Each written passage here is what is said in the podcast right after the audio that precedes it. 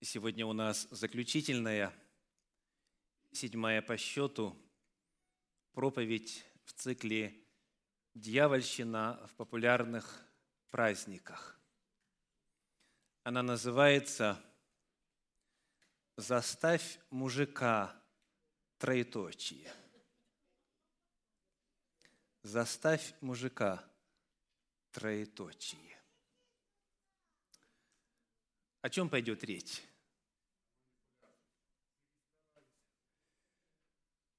Спасибо. Давайте вспомним, во-первых, фразу целиком.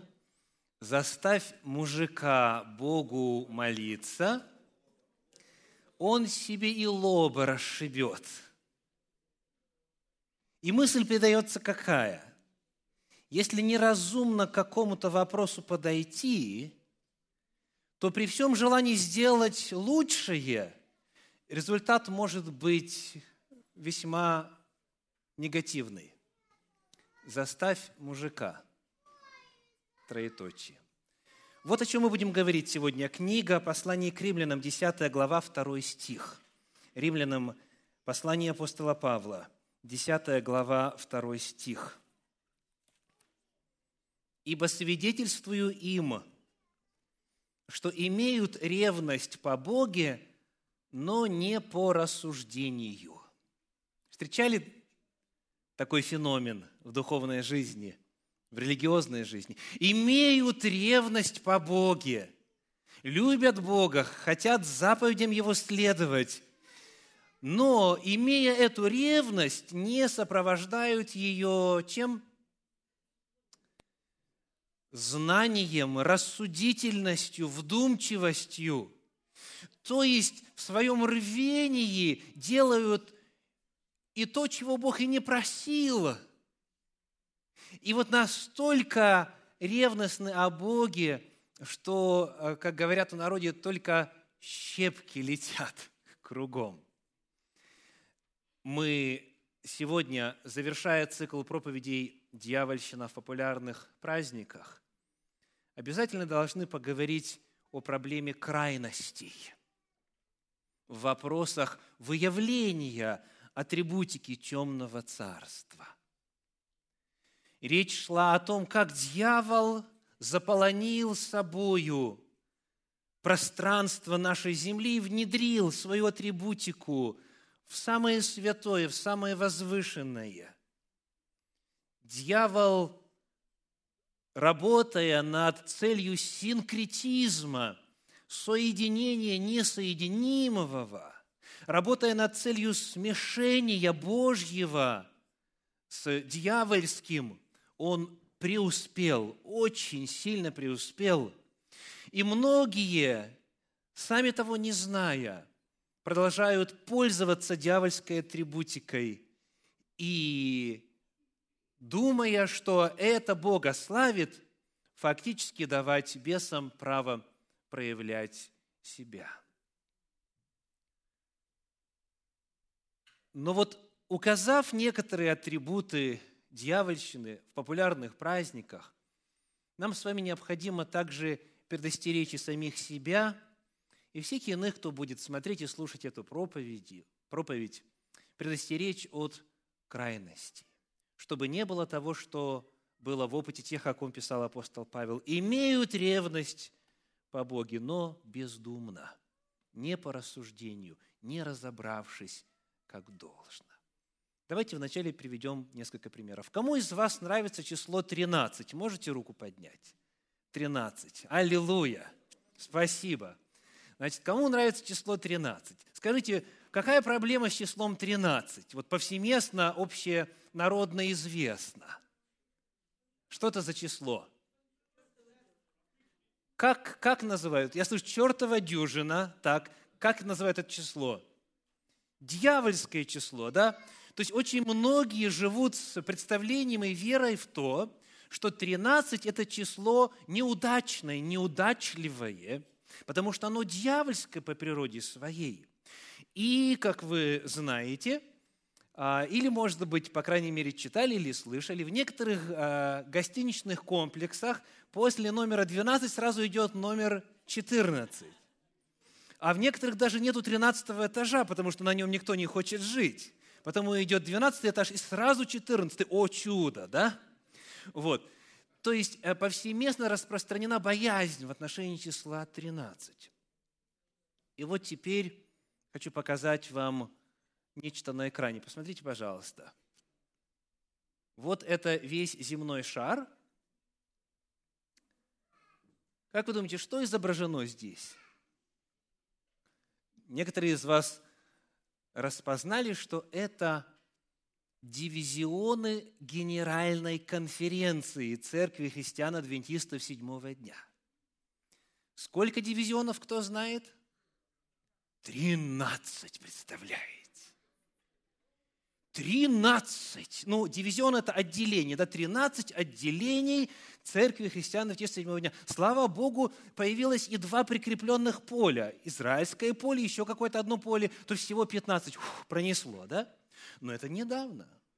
А многие по-прежнему убеждены, что церковь адвентистов седьмого дня – это церковь по природе своей дьявольская, потому что на протяжении многих лет было 13 дивизионов. 13.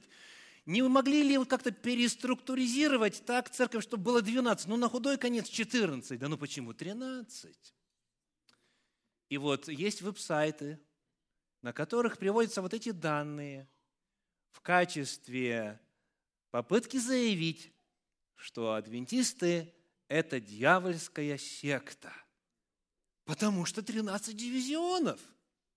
Я уж не говорю о том, что в квартале почему-то 13 суббот, и почему-то, как правило, в последнюю субботу квартала совершается вечеря Господня – но спешу успокоить критиков, согласно церковному руководству, рекомендация не в последнюю, а в предпоследнюю проводить Аллилуйя на двенадцатую субботу. Да? Но тем не менее, вот в практике многих это именно 13 суббота. И подобного рода информация. И у людей округляются глаза, и приходится задаваться вопросом о том, что есть истинная опасность, а что есть ревность о Боге без рассуждения. Итак, число 13. Что в нем плохого? Нужно ли нам бояться числа 13 или того, что обозначено числом 13? Ну, для э, ревнителей, вот, э, пожалуйста, несколько примеров Священного Писания. Сколько было колен в народе израильском? Кто думает, что 12? Поднимите руку. Так, а кто думает, что 13? У вас больше, спасибо. В действительности было 13 колен. Представляете? То есть весь Израиль состоял из дьявольского числа. Ну, для тех, кто не разумеет или давно не изучал, откуда 13 берется? Сыновей у Иакова было сколько? 12. А потом два сына Иосифа, Ефрема и Манасия, они получили наследство среди дядей своих. Потому нету колена Иосифова, есть колено Ефрема и Манасии. Потому получилось 13. И, собственно, 13 это колено, это колено Левия. Оно всегда было особняком, потому что у него не было земельного надела, оно было рассредоточено по всему Израилю, ибо оно совершало служение, то есть оно было священническим коленом. Итак, о чем этот факт свидетельствует? еще один интересный пример. Сколько было в группе Иисуса Христа человек? 12 учеников, 12 апостолов, а Иисус Христос был тринадцатым. Представляете? То есть вот эта группа служителей, которые бесов изгоняли, которые проповедовали и так далее, и так далее, совершали служение, исцеление и прочее, их было тринадцать.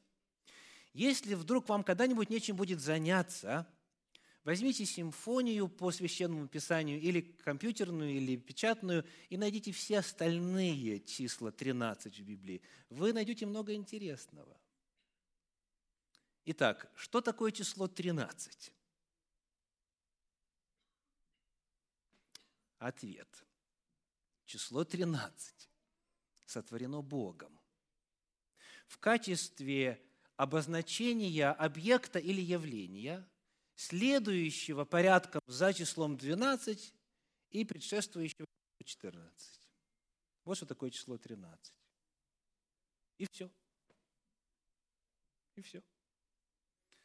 Но если кто-то берет число 13 и использует его, веря в то, что у этого числа дьявольская природа, если кто-то берет число 13 и его направляет на служение бесам и дьяволу, то тогда осознанное использование вот этого числа или любого другого, шестерка многим не нравится, да, число 6 там, и так далее, вот тогда это может представлять собой проблему.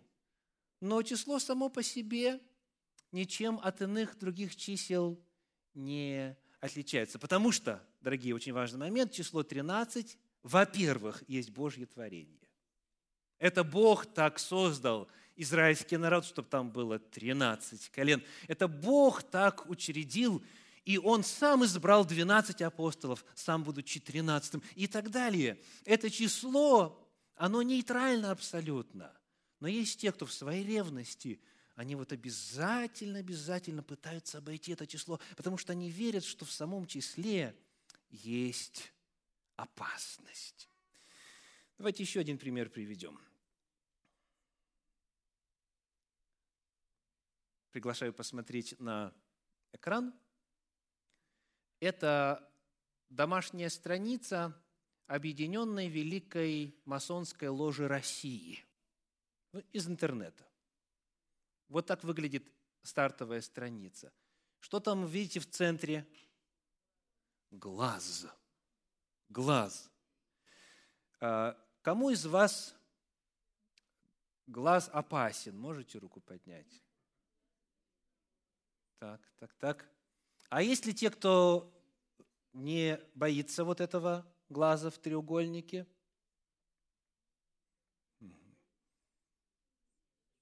Знаете, что я иногда повторяю здесь? Вы мудро делаете, что воздерживаетесь от ответа. Ну, давайте посмотрим. Глаз, заключенный в треугольник в данном случае – совершенно очевидно, что сегодня глаз в треугольнике используется как масонский символ. Да? Вот на экране это очевидно в специальной литературе, в энциклопедиях, в словарях, в справочниках и так далее. Глаз в треугольнике – это масонский символ.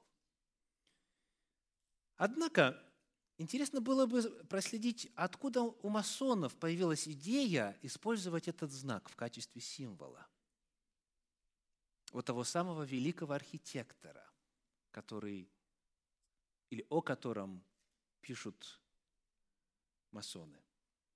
Откуда? И вот что оказывается. Книга Псалтирь, 31 глава, 8 стих. 31 глава, 8 стих говорит. Псалом 31, 8.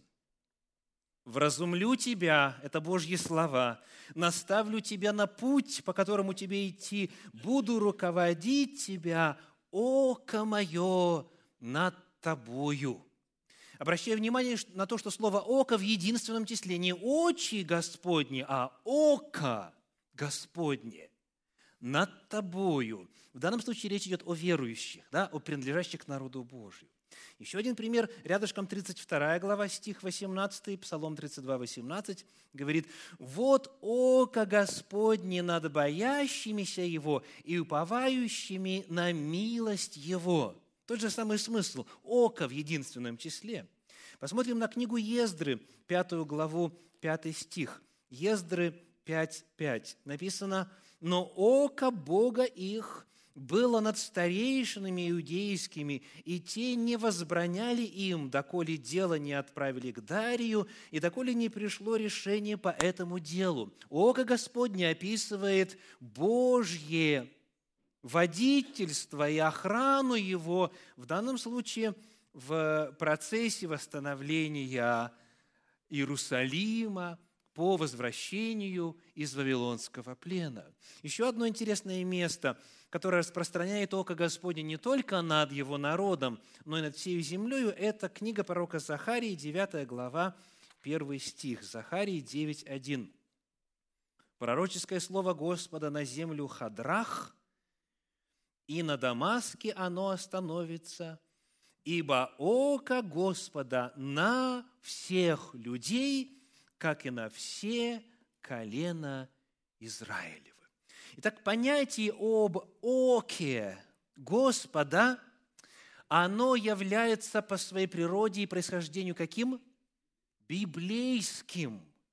Это описание Божьего промысла, того, что Он все видит, и Он всем руководит, и Он свою силу проявляет в жизни своего народа и в судьбах и путях всего человечества.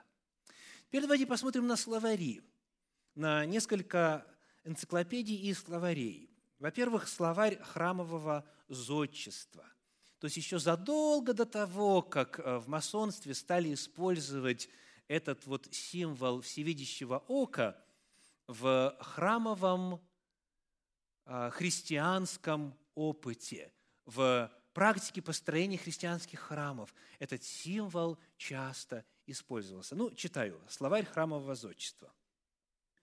Что такое око, всевидящее око? Символ христианского божества, имеющий вид треугольника, от которого расходятся лучи. Дальше. Большой толково-фразеологический словарь.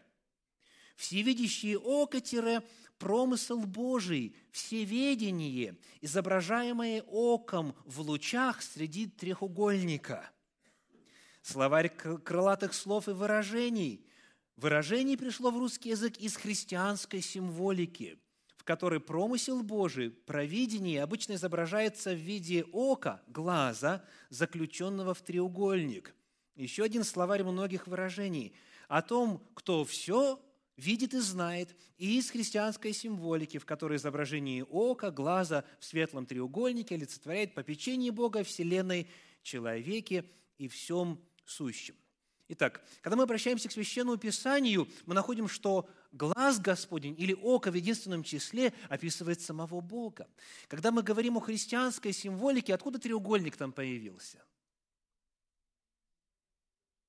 Отец, Сын и Святой Дух. Это треугольник – самая устойчивая фигура геометрическая, и издревле в христианском богословии она использовалась для описания, для сравнения а, Отца, Сына и Святого Духа – в особенности, когда речь идет о равностороннем, равнобедренном треугольнике.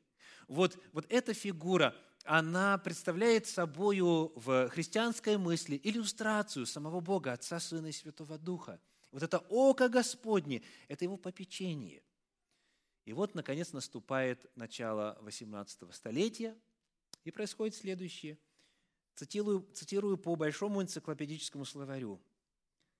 Масонство – Религиозное этическое движение возникло в начале XVIII века в Великобритании, распространилось во многих странах, в том числе в России. Название, организация, то есть объединение в ложе, традиции, заимствованы масонством от средневековых цехов, братств, строителей каменщиков, отчасти от средневековых рыцарских и мистических орденов. То есть масон означает каменщик, да, строитель. То есть вот какая картина получается. Жило было Божье око. Так? В христианской символике оно было обречено в треугольник. Все всегда знали, о ком идет речь. Об истинном Боге, о Творце Всего Сущего и о Его промысле. И вдруг появились масоны в начале XVIII века и приватизировали это око. И теперь народ Божий ревнующий о Господе, страшно боится носить в кошельке долларовую купюру. Почему? Потому что на ней око. Потому что это масонский знак. Не говоря уже обо всех остальных элементах, где там 13, 13 колосков, 13 листочков, 13 того, 13 всего. Смотрите, что происходит. Народ живет в страхе. Ну хорошо, хоть это только на долларовой купюре, да? Представляете, если бы на всех было. Ну, как-то без однодолларовой купюры можно обойтись в конечном итоге. А если было бы на всех, это был бы крах для многих. Вопрос, мои дорогие. Как тот факт, что в XVIII веке этим символом стали пользоваться в масонстве, меняет природу ока, явленного в Библии? и в истории христианства. Как? Вновь вы видите, что если человек вкладывает в это какой-то э, темный смысл, если человек вкладывает в это что-то дьявольское и осознанно рисует это как явление дьявольское, то тогда наверняка будут проблемы. Но один и тот же символ используется и Господом, и в сомнительных организациях. И вот человек должен хотя бы немножечко в этих вопросах разбираться, чтобы не жить, не жить в ненужном страхе, боясь того, что на самом деле не является изначально по происхождению, по своей природе атрибутикой темного царства. Итак, мы с вами привели два примера. Число 13, всевидящий глаз, которые по своей природе, в зависимости от контекста, могут разное означать для разных людей. Так вот, нам чрезвычайно важно разобраться, в чем разница между оком в Библии и оком, скажем, в масонстве. Между тринадцатью в Библии и тринадцатью в современных гаданиях. Нужно помнить и знать, что изначально и то, и другое дано Богом. А если кто-то еще это использует по-другому, то это уже, как говорится, второй вопрос. Но этот второй вопрос нам нужно сегодня обязательно рассмотреть. Теперь, давайте посмотрим на такое явление, как амбивалентность. Кто быстренько даст определение? Что такое амбивалентность? Двойственность или раздвоенность, я слышу. Да? В действительности, если мы посмотрим, например, на современную энциклопедию, мы узнаем, что термин амбивалентность родом из латинского языка. А, амбо означает «оба», и э, валенция – сила, то есть имеющая двойственную силу. Дальше идет определение – это двойственность, двойственность, когда один и тот же объект а, он вызывает противоположную реакцию и может иметь противоположное действие. Один и тот же объект. Разные противоположные двойственные действия. Так вот, теперь давайте по Библии. Скажите, каково символическое значение змеи в Библии?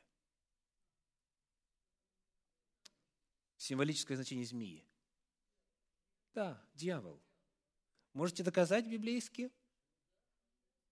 Ну да, Откровение 12 глава, 9 стих, да? Откровение 12, 9. Сказано, «И низвержен был великий дракон, древний змей, называемый дьяволом и сатаною, обращающий всю вселенную, низвержен на землю, и ангелы его низвержены с ним». Так? То есть в Библии змея – это символ дьявола. Давайте теперь Посмотрим еще кое-что на эту тему. Евангелие от Иоанна, 3 глава, стихи 14 и 15. Иоанна 3 глава, стихи 14 и 15. Слова Иисуса Христа. «И как Моисей вознес змею в пустыне, так должно вознесену быть Сыну Человеческому, дабы всякий верующий в Него не погиб, но имел жизнь вечную». Итак, каково символическое значение змеи?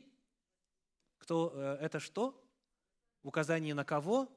на Иисуса Христа. Итак, змея символически это, давайте вместе, Иисус Христос. Так Христос сам говорит. То есть, как змею вознес Моисей, так меня должно будет а, вознесен, то есть я буду вознесен. Так? То есть здесь змея – это нечто прямо противоположное. Ну, а что вы скажете в отношении Евангелия от Матфея, 10 главы 16 стиха? Матфея 10, 16. Давайте прочитаем. Слова Иисуса. «Вот я посылаю вас, как овец среди волков, и так будьте мудры, как змеи, и просты, как голуби». Здесь символическое значение змеи. Змеи – это кто? Или в качестве образца для кого? Для христиан. То есть христиане, христиане должны быть как змеи. Так? Это иллюстрация чего, дорогие? Один и тот же символ, одно и то же животное. Используется как для обозначения дьявола, так для обозначения Иисуса Христа, так и для обозначения христиан, последователей Иисуса Христа. И вот теперь, можно ли иметь дома картину змеи? А как насчет статуэточки змеи? Будет ли это оккультным предметом или нет? Давайте еще один пример. Каково символическое значение льва в Библии? Кто такой лев? Дайте ответ, во-первых, в контексте цикла проповедей «Дьявольщина в популярных праздниках». Да, это первое послание апостола Петра, 5 глава, 8 стих.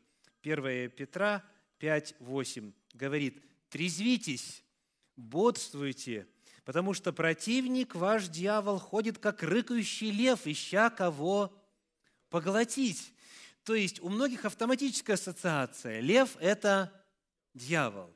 Ну и вы уже знаете, что будет следующим примером, да?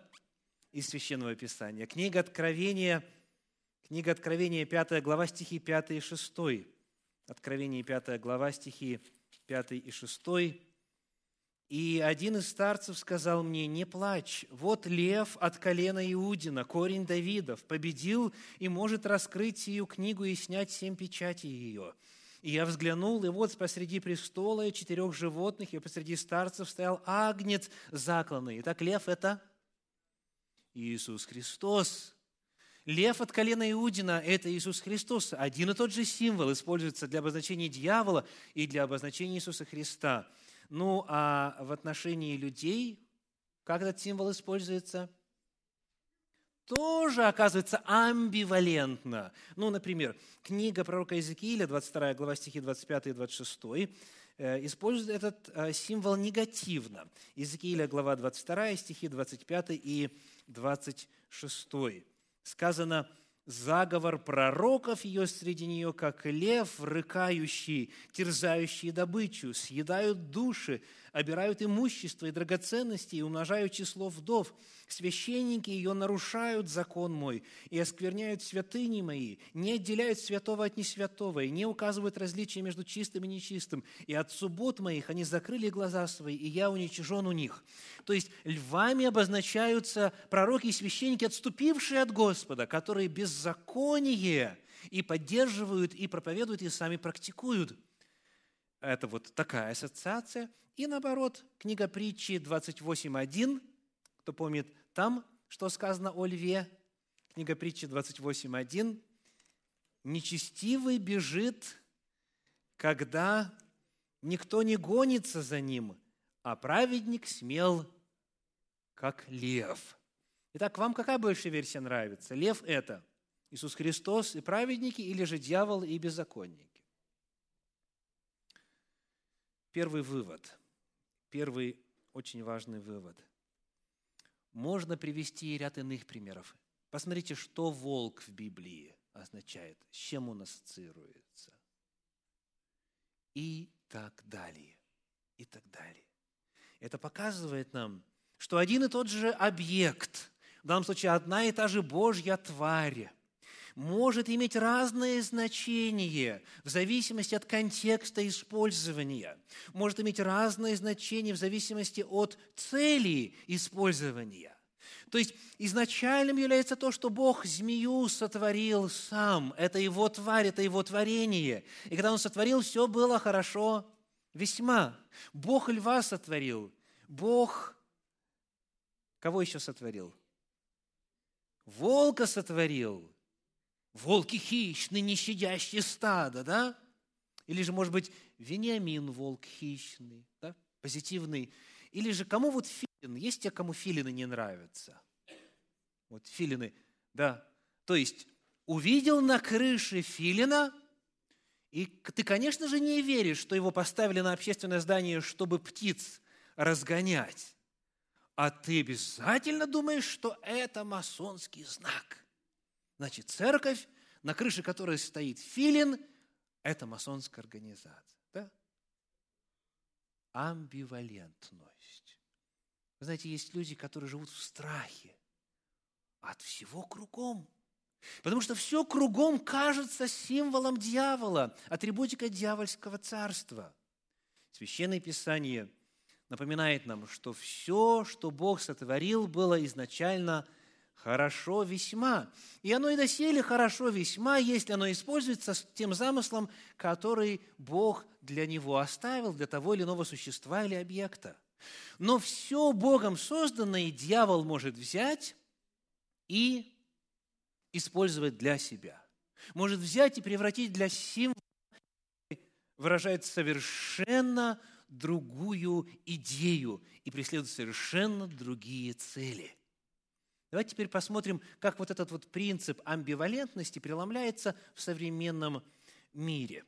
Но еще раз, амбивалентно означает, что одно и то же, само по себе нейтральное, может быть как Божьим, так и дьявольским. Двойственность, значение, двойственность а, силы. Возьмем нашу злосчастную тыкву из проповеди Хэллоуин. Чем тыква виновата? А? Чем? Знаете, некоторые, вот услышав э, проповедь, думали, что, подумали, что теперь тыкву нельзя есть. Да? То есть не тыквенную кашу, не пирожков, не там и так далее, и так далее. Нет, тыква здесь ни при чем. Когда становится она проблемным объектом? Когда в ней выделывают рожу, когда вырезают вот эти зубы там, и так далее, и так далее, и когда туда ставится свечечка, тогда в дьявольщине, в атрибутике дьявола это что означает? Бессмертную душу. Духов. Духов. То есть вот оно Божье, и вот оно дьявольское. Оно может стать дьявольским, если его использовать по-дьявольски. Но сама по себе тыква, если она в доме ли находится, в кладовке ли находится, да хоть где находится, она абсолютно нейтральна в духовном отношении. Давайте теперь из проповеди о Рождестве. Что-то у нас под подозрение попадает. Ель. Ель. Вот кто из вас думает, что, что ель – это дьявольский атрибут? Кто создал ель? Кто думает, что дьявол ель сотворил? Ну нет, конечно же. Она хороша весьма, как все, что Бог сотворил. Но дьявол в язычестве использует ель, когда ее соответствующим образом наряжают, когда вешают символы солнца, вот эти кружочки, когда огонечки вешают, когда другие элементы орнамента и украшения, то тогда вот эта ель свой статус меняет, и она становится оккультным предметом, в силу того, что она соответствующим образом стилизована. Вот разница между Божьим и дьявольским. Кому, если нравится ель, ее запах и так далее, на здоровье, используйте. Но, пожалуйста, не повторяйте то, что делали язычники, потому что если взять эту ель, нарядить, соответственно, ее, если посвятить, то тогда вступает в силу заповедь «срубите священные деревья их и сожгите все атрибуты язычества, говорит Господь. Давайте вспомним нашу проповедь о Пасхе. Что там у нас под подозрение подпадает, что амбивалентно по своей природе? Крашеные яйца. Вот курочка работала, трудилась, кушала, снесла яичко. И, и что, как говорят в народе, и что? И что? Ничего. Сварил, пожарил там или все что угодно. Или некоторые даже сырым пьют. Ну, это на любителя, да? То есть, само по себе это Божье творение, ничего в этом нету оккультного или опасного. Но когда то, что Бог сделал, теперь начинают разукрашивать, менять цвет, орнамент всевозможный и так далее, и так далее. Когда делают то, что язычники делают весной в честь богини плодородия, то тогда вот это яйцо, само по себе безвредное, становится оккультным предметом в силу того, что ее посвятили, в силу того, что вот это явление теперь выглядит так, как делают язычники. Вот это первая категория предметов. То есть, повторим, что есть предметы, которые амбивалентны. Они могут быть абсолютно безвредными и, соответственно, безопасными, а могут быть атрибутикой дьявольщины. Однако есть и другие объекты. или точнее объекты другой природы. Давайте посмотрим с вами э, хотя бы на один пример подобного рода из четвертой главы книги «Царств». Четвертая книга «Царств», 16 глава. Четвертая книга «Царств», 16 глава, э, стихи с 10 по 15. Четвертое царство, 16 глава, стихи с 10 по 15. «И пошел царь Ахаз навстречу Феглофилосару, царю ассирийскому, в Дамаск. И увидел жертвенник, который в Дамаске. И послал царь Ахаз к Урии священнику изображение жертвенника и чертеж всего устройства его. И построил священник Урия жертвенник по образцу, который прислал царь Ахаз из Дамаска – и сделал так священник Урия до прибытия царя Ахаза из Дамаска. И пришел царь из Дамаска, и увидел царь жертвенник, и подошел царь к жертвеннику, и принес на нем жертву. И сожег всесожжение свое, и хлебное приношение, и совершил возлияние свое, и кропил кровью мирной жертвы своей жертвенник. А медный жертвенник, который пред лицом Господним – то есть тот жертвенник, который Господь повелел построить, в отношении которого чертежи дал и так далее, и так далее. Вот этот вот жертвенник, сказано, он передвинул от лицевой стороны храма к месту между жертвенником новым и домом Господним и поставил его сбоку сего жертвенника на север. И дал приказание царя Хас священнику Урии, сказав, «На большом жертвеннике сожигай утренние всесожжения и вечернее хлебное приношение, и все сожжения от царя, и хлебное приношение от него, и все сожжения от всех людей земли, и хлебное приношение от них, и возлияние от них, и всякую кровью все сожжения, и всякую кровью жертв окропляй его, а жертвенник медный останется до моего усмотрения. Как бы вы оценили эту ситуацию?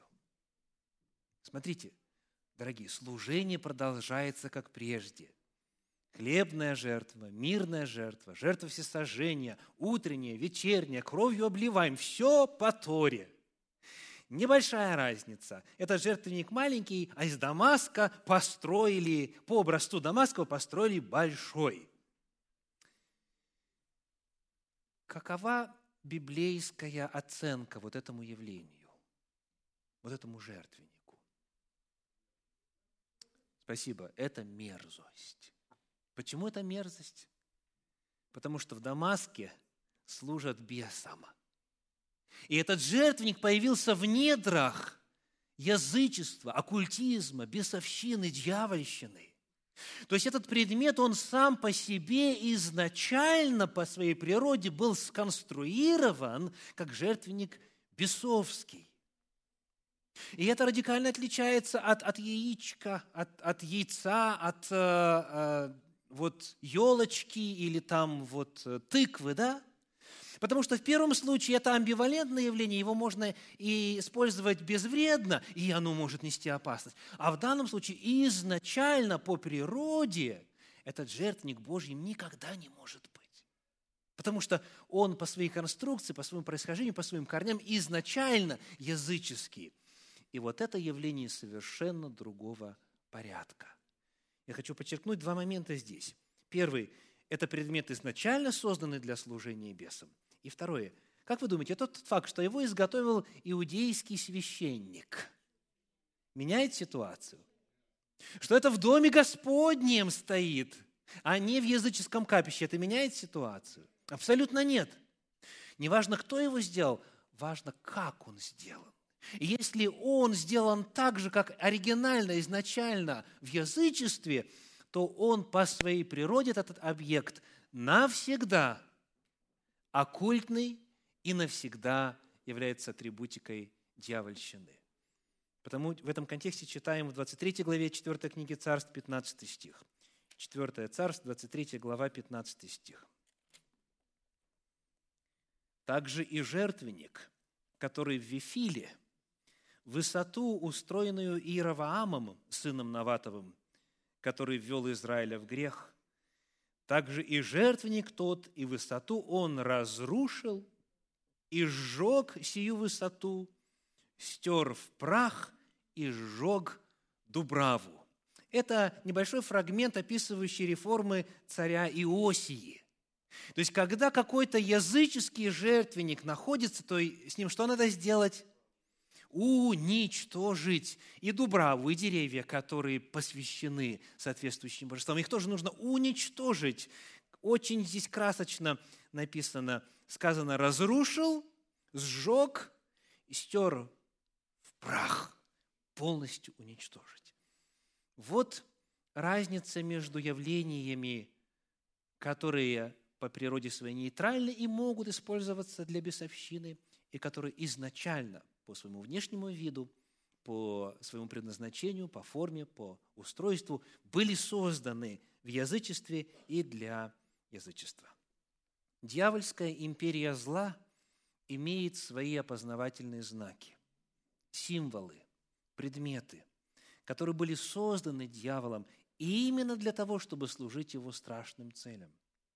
Созданные однажды, данные явления сохраняют свою природу до какого момента? До уничтожения, до их уничтожения. В отличие от первой категории вещей, самих по себе нейтральных, которые могут приобретать колдовскую природу вследствие произведенных над ними действий. Вот в этом втором случае, в случае с вещами, которые появились на земле с целью колдовства, ситуация совсем иная. Они являются оккультными по природе. Созданные с целью быть знаком, вызывающим нечистую силу, они своей цели соответствуют до момента уничтожения. Итак, все предметы вокруг нас можно вот в контексте сегодняшней проповеди подразделить на два явления. Если они связаны с оккультизмом, они могут быть только лишь оккультными в силу посвящения или орнамента, или вот определенных действий, определенной стилизации, будучи сами по себе Божьими, либо же они это вторая категория, совершенно иная. Они изначально были созданы для служения бесам в контексте язычества. Приведу иллюстрацию. Феномен радиоактивности. Феномен радиоактивности. Есть вещества, которые по своей природе радиоактивны. То есть они постоянно излучают радиацию. Так?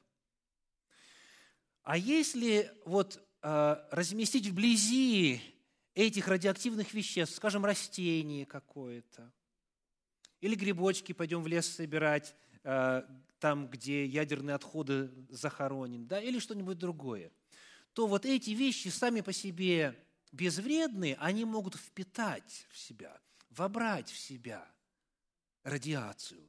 И потом, если человек их употребляет, они в конечном итоге также смертельны, они также вредоносны. Вот эта разница между тем, что по природе является оккультным – и что таковым может стать в силу соприкосновения, в силу определенного посвящения. И когда мы с вами задаем вопрос о том, что это может значить в современном мире, то вот бегло несколько примеров. Репродукции статуэток языческих богов.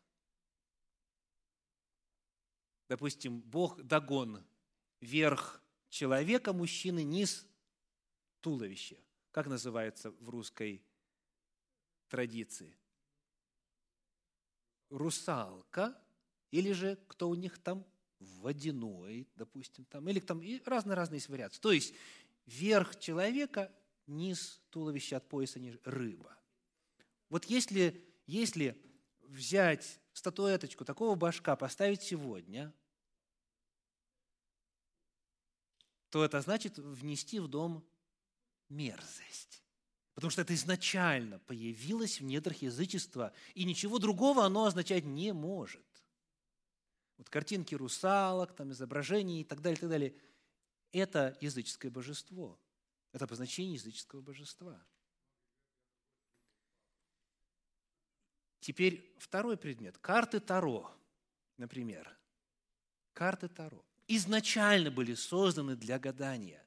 Они были созданы как арсенал – использующийся для того, чтобы делать то, что запрещено Библией и так далее.